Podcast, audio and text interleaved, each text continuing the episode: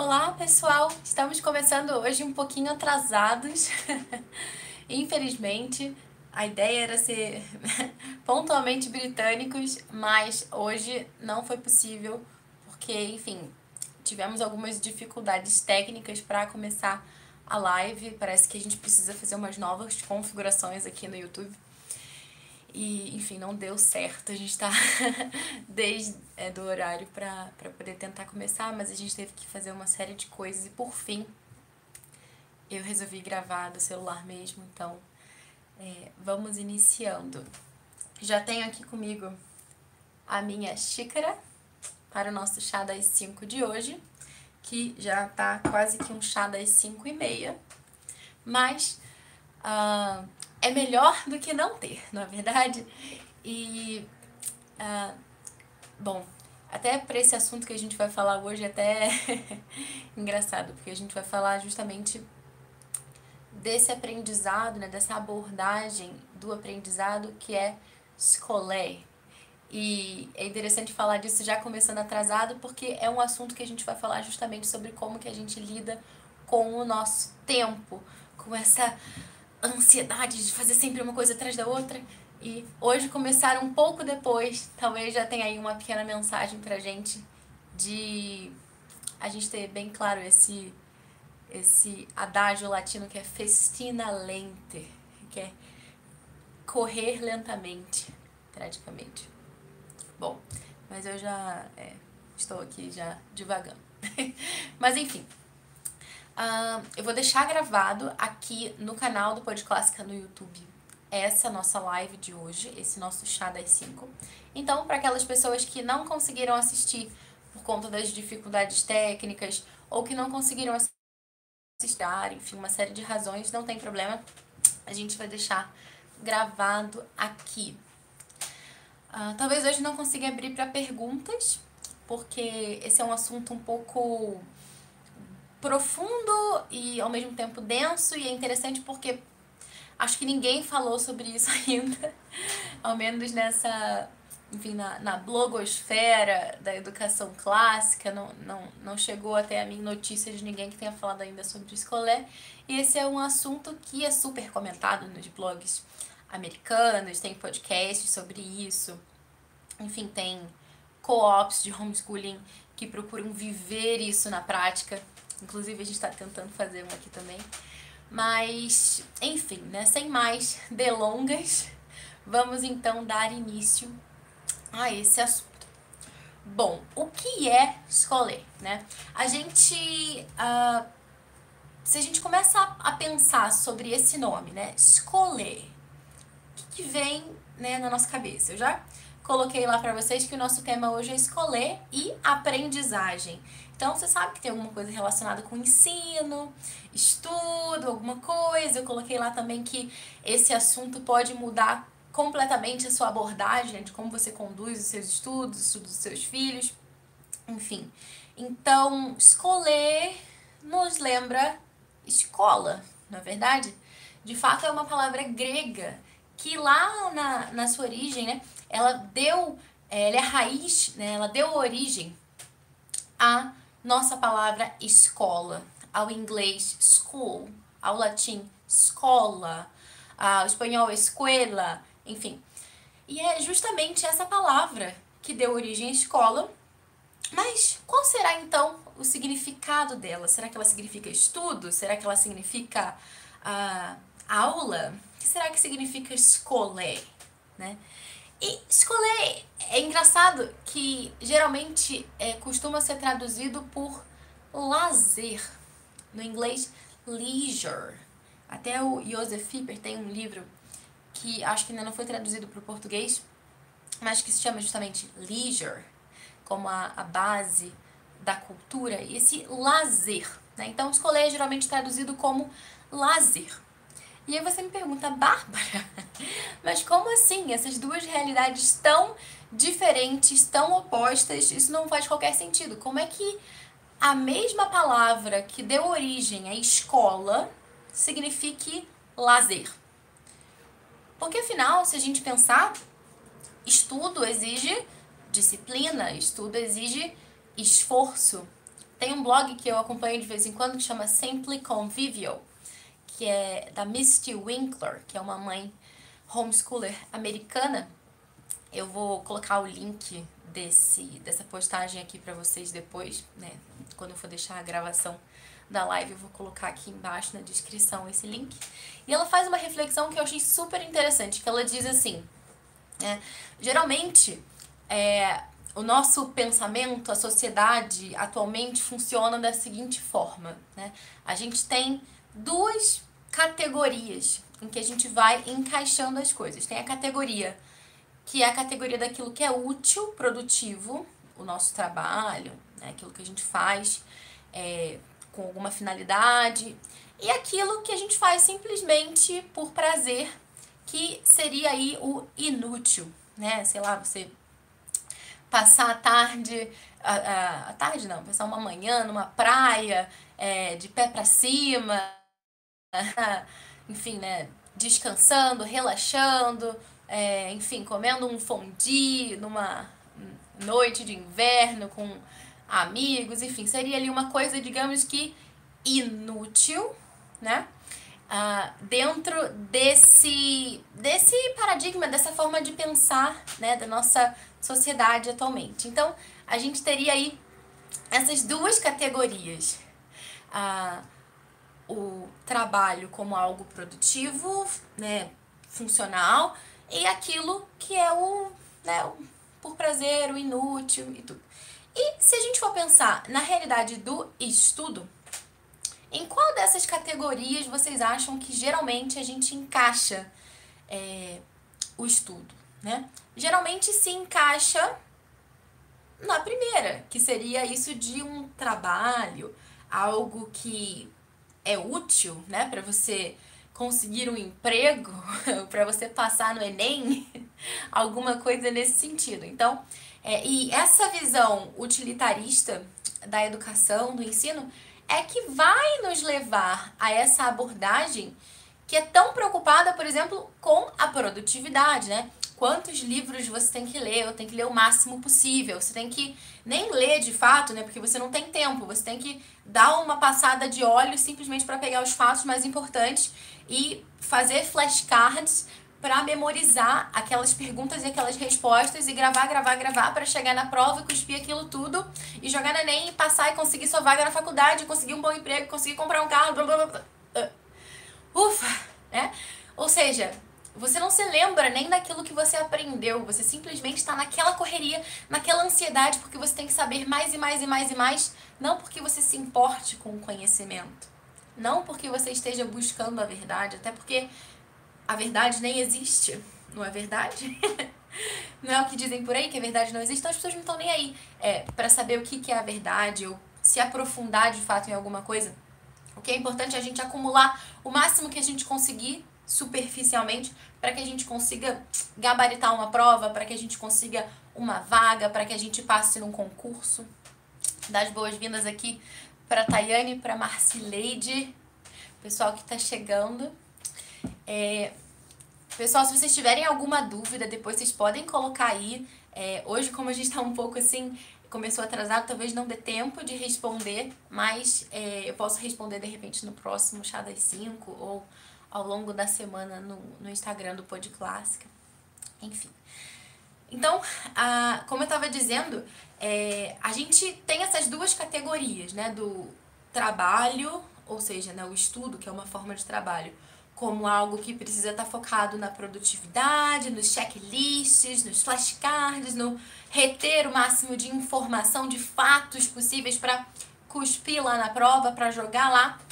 E, na verdade, é, do outro lado, a gente tem essa parte mais despretensiosa, é, essa busca pelo lazer, digamos assim, porque quando a gente pensa em lazer, a gente pensa nisso, a gente pensa numa tarde no parque, ou é, numa praia, numa piscina, com uma mãozinha assim para trás, né? Não, é, e como então coadunar essas duas realidades que estão ali por trás da palavra escolher, né? Porque escolher deu origem à escola, como eu falei para vocês, mas significa lazer, né? Como assim lazer e escola? Como é que essas duas realidades elas poderiam ter algum tipo de relação, né? Bom, ah, para isso a gente precisaria voltar para a palavra escolher na sua origem, né? aquilo que de fato ela significava. Eu falei já para vocês que o significado de escolher é lazer, mas esse significado ele é, hum, não dá conta da realidade total do que seria escolher na sua origem. Por quê? Porque quando a gente pensa em lazer, a gente não pensa em algo que é a base da nossa cultura, como diria Joseph Pieper. A gente pensa em lazer como simplesmente uma forma ali despretensiosa de sair da rotina ou de descansar, que é aquilo que a gente tinha falado anteriormente, sei lá, um dia na piscina, é uma churrascaria, sei lá. É isso que a gente pensa quando a gente pensa em lazer. Mas o que, que seria isso na origem, né? Então eu queria ler para vocês uma definição que eu vi numa aula do Dr. Christopher Perrin. É, essa aula está disponível gratuitamente na Classical U, é, que é essa universidade online, digamos assim, de estudos clássicos. Eu vou colocar para vocês o link também aqui na descrição, se vocês quiserem assistir a aula. O problema é que está em inglês, então para quem não entende inglês já fica um pouco mais complicado, mas para quem quiser se aventurar, vale muito a pena.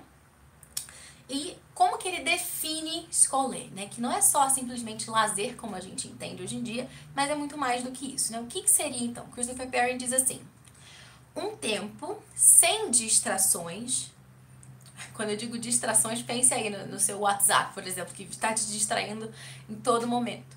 Né? Um tempo sem distrações para estudar as coisas que mais valem a pena. Geralmente com bons amigos em um lugar encantador e com boa comida e bebida. Quando eu li essa definição, eu fiquei pensando no chá das 5. Parece que eu plagiei um pouco, né? Porque na descrição, né, no convite do chá das 5, eu coloquei né, que o chá das 5 era um espaço que a gente teria né, toda semana para falar sobre livros, sobre virtudes, sobre tudo que realmente vale a pena. E ele fala justamente isso, né? Um tempo sem distrações para estudar as coisas que mais valem a pena. Geralmente com bons amigos, em um lugar encantador e com boa comida e bebida. Então, a escolher é. Tente, tente imaginar, né? É, Talvez você já tenha vivido essa experiência de escolher antes. Imagine que você esteve, talvez, em um restaurante. Tem que se lembrar em alguma ocasião que isso tenha acontecido. Você foi um restaurante bonito. É, ele coloca no exemplo né, com velas nas mesas, mas não necessariamente, talvez, uma iluminação um pouco mais é, acolhedora, papéis de parede, talvez quadros naquele restaurante, enfim uma mesa bem posta, uma conversa com amigos, uma comida bem gostosa. E vocês estão conversando ali sobre alguma coisa super interessante, sobre um livro que vocês leram e de repente aquele amigo tem um insight, tem uma ideia que você puxa, nunca tinha pensado sobre isso. E você tá ali de uma forma, digamos que despretensiosa, sem essa necessidade de, nossa, eu preciso ler 20 páginas até segunda-feira, que é o dia da prova, sabe? Então você tá ali conversando de uma forma agradável, de uma forma prazerosa, alegre, compartilhando ali aquele momento com os seus amigos e você tá crescendo culturalmente, você tá contemplando ali uma verdade que foi dita, você tá observando e tá contemplando o belo que tá ali ao seu redor, né? Então, isso é escolher. E a gente já teve experiência disso na nossa vida com os nossos amigos, principalmente se a gente tem esses amigos que pensam como nós, né? E que têm os mesmos interesses, gostam talvez das mesmas leituras. Então, esses são os momentos maravilhosos que acontecem e que deveriam acontecer com mais frequência. E se a gente for transportar essa realidade para aquilo que a gente tem nas escolas hoje em dia, acho que não tem talvez nada mais tão assim contrastante, né? Porque o que tem na escola? Tem mochila pesada com um monte de livro, as pessoas indo de um lado para o outro e o sinal marcando a hora que você tem que terminar de fazer uma coisa, começar a fazer outra. E você tem que dar conta daquele volume, daquele capítulo até o dia tal, porque se você não ler aquilo, enfim, você não vai ter as informações que você precisa para aquela prova que você vai fazer. Enfim, então não importa se você entendeu ou se você não entendeu aquilo que você leu. O que importa é que você tem que dar um jeito de engolir aquele livro, todos aqueles capítulos até o dia tal. E não só desse, né? Mas de todas as outras matérias.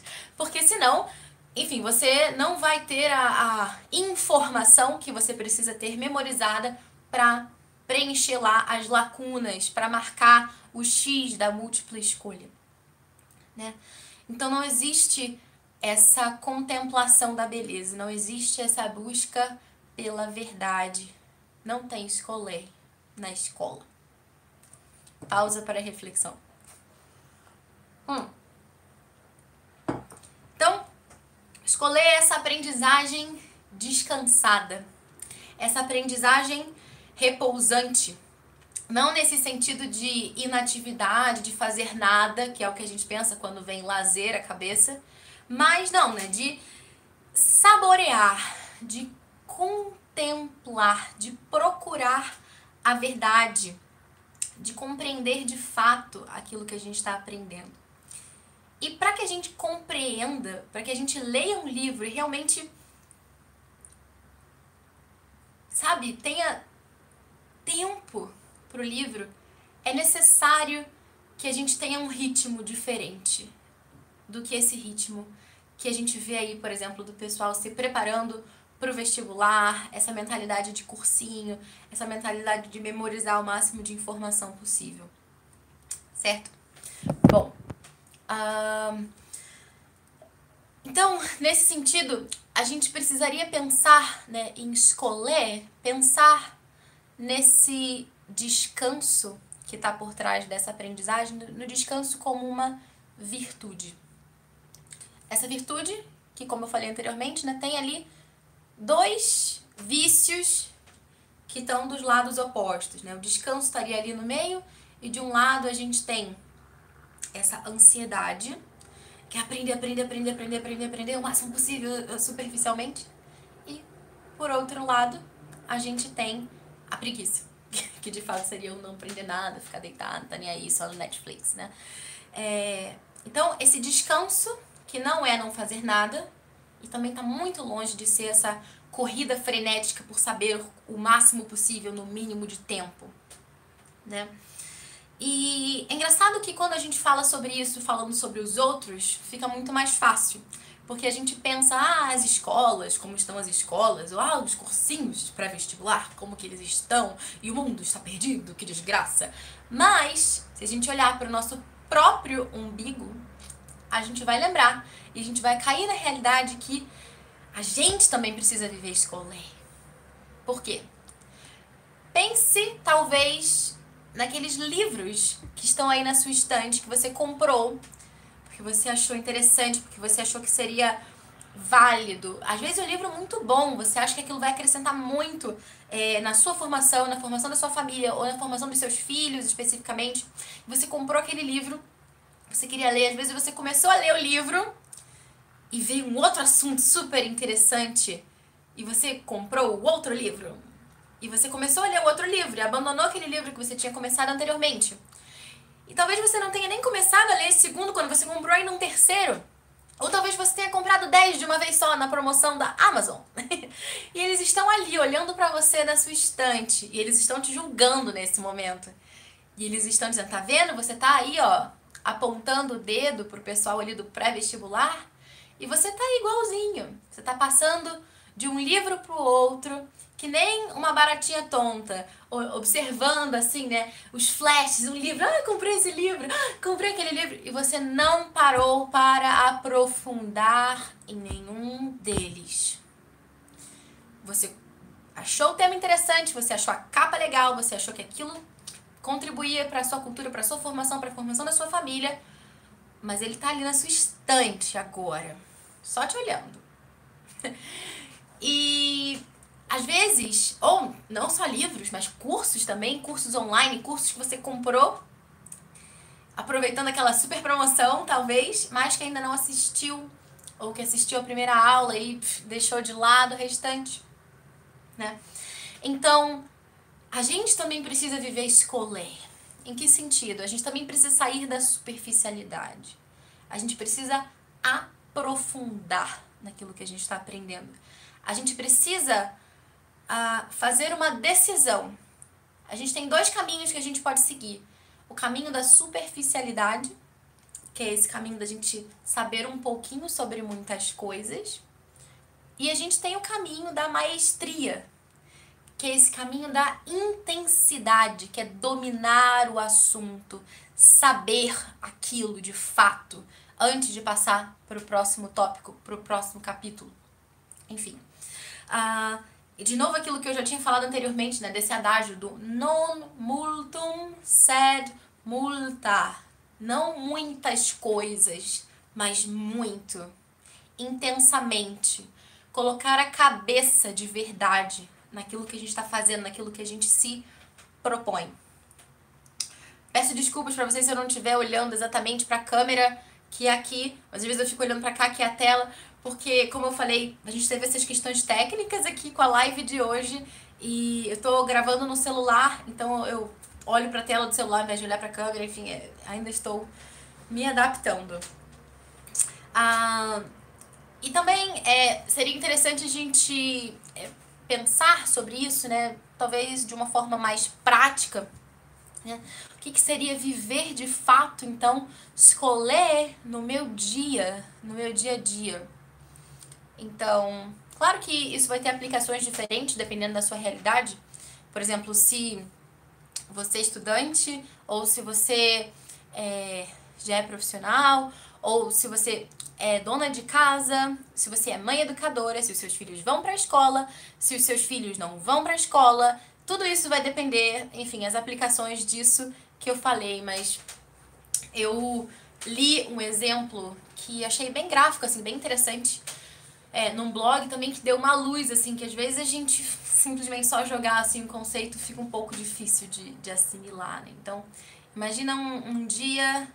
É, de uma mãe que tem ali os seus filhos e viva dentro dessa mentalidade frenética e ansiosa, né? Do multum, não do multa, né? Do muitas coisas, né? Então, todo mundo acordou, a gente tem que colocar o café da manhã na mesa e todo mundo comeu, as crianças já estão brigando, vamos abafar a briga, dá um jeito e a gente coloca tudo na louça e a mãe lava tudo ali rapidinho, porque ainda de manhã a gente tem que dar conta de Matemática, e tem dois programas de matemática ou três diferentes que estão tentando seguir. Uh, isso se educa em casa, mas se vai pra escola, então sai correndo, joga todo mundo no carro ou então no transporte e vamos logo pra escola, porque, enfim. E seja em casa ou na escola, a gente vai ter ali uh, ciências, português, matemática, história, uh, inglês ou latim, enfim, dependendo do um monte de atividades. E daqui a pouco vai todo mundo pro almoço e rapidamente, porque a gente tem que sair, porque tá atrasado, porque tem natação, porque tem teatro, porque tem judô, porque tem. Ah! Nossa! E a gente tem que voltar para casa o quanto antes, porque todo mundo tem que tomar banho antes do jantar e para ainda dar tempo de dar um oi pro marido e conversar um pouquinho antes de dormir. Uh! Só, né? De falar, a gente se cansa. A autora é, nesse blog dizia isso, que só de, de escrever, só de ler e escrever isso já dá um, uma canseira, né? Nossa, né? Muitas coisas num dia, que correria. E não tem tempo para aprofundar, para contemplar aquilo que foi visto, né? Muitas vezes isso tem a ver também com essa nossa necessidade de, como dizer, de atender às expectativas das outras pessoas, né? Que expectativas que nós estamos tentando atender nesse momento? Será que é aquele familiar ou aquele amigo que às vezes está te cobrando? Nossa, mas seu filho ainda não sabe isso, meu filho sabe aquilo e aquilo, aquilo outro. Ou então as expectativas que a gente não está atendendo são, sei lá, é, de algum órgão ou algum expert em educação que disse que uma criança de tantos anos tem que saber exatamente todas essas operações de matemática até a idade tal. E se ela não souber, ela está atrasada. Será que São essas as pressões que estão sobre nós? Ou será que são as comparações? Porque no Instagram eu vi que aquela família ela faz isso e faz aquilo outro e eu não consigo nem dar conta da minha louça. e será que a gente não está transferindo essa pressão que a gente sente para os nossos filhos? Né? Acelerando tanto esse ritmo?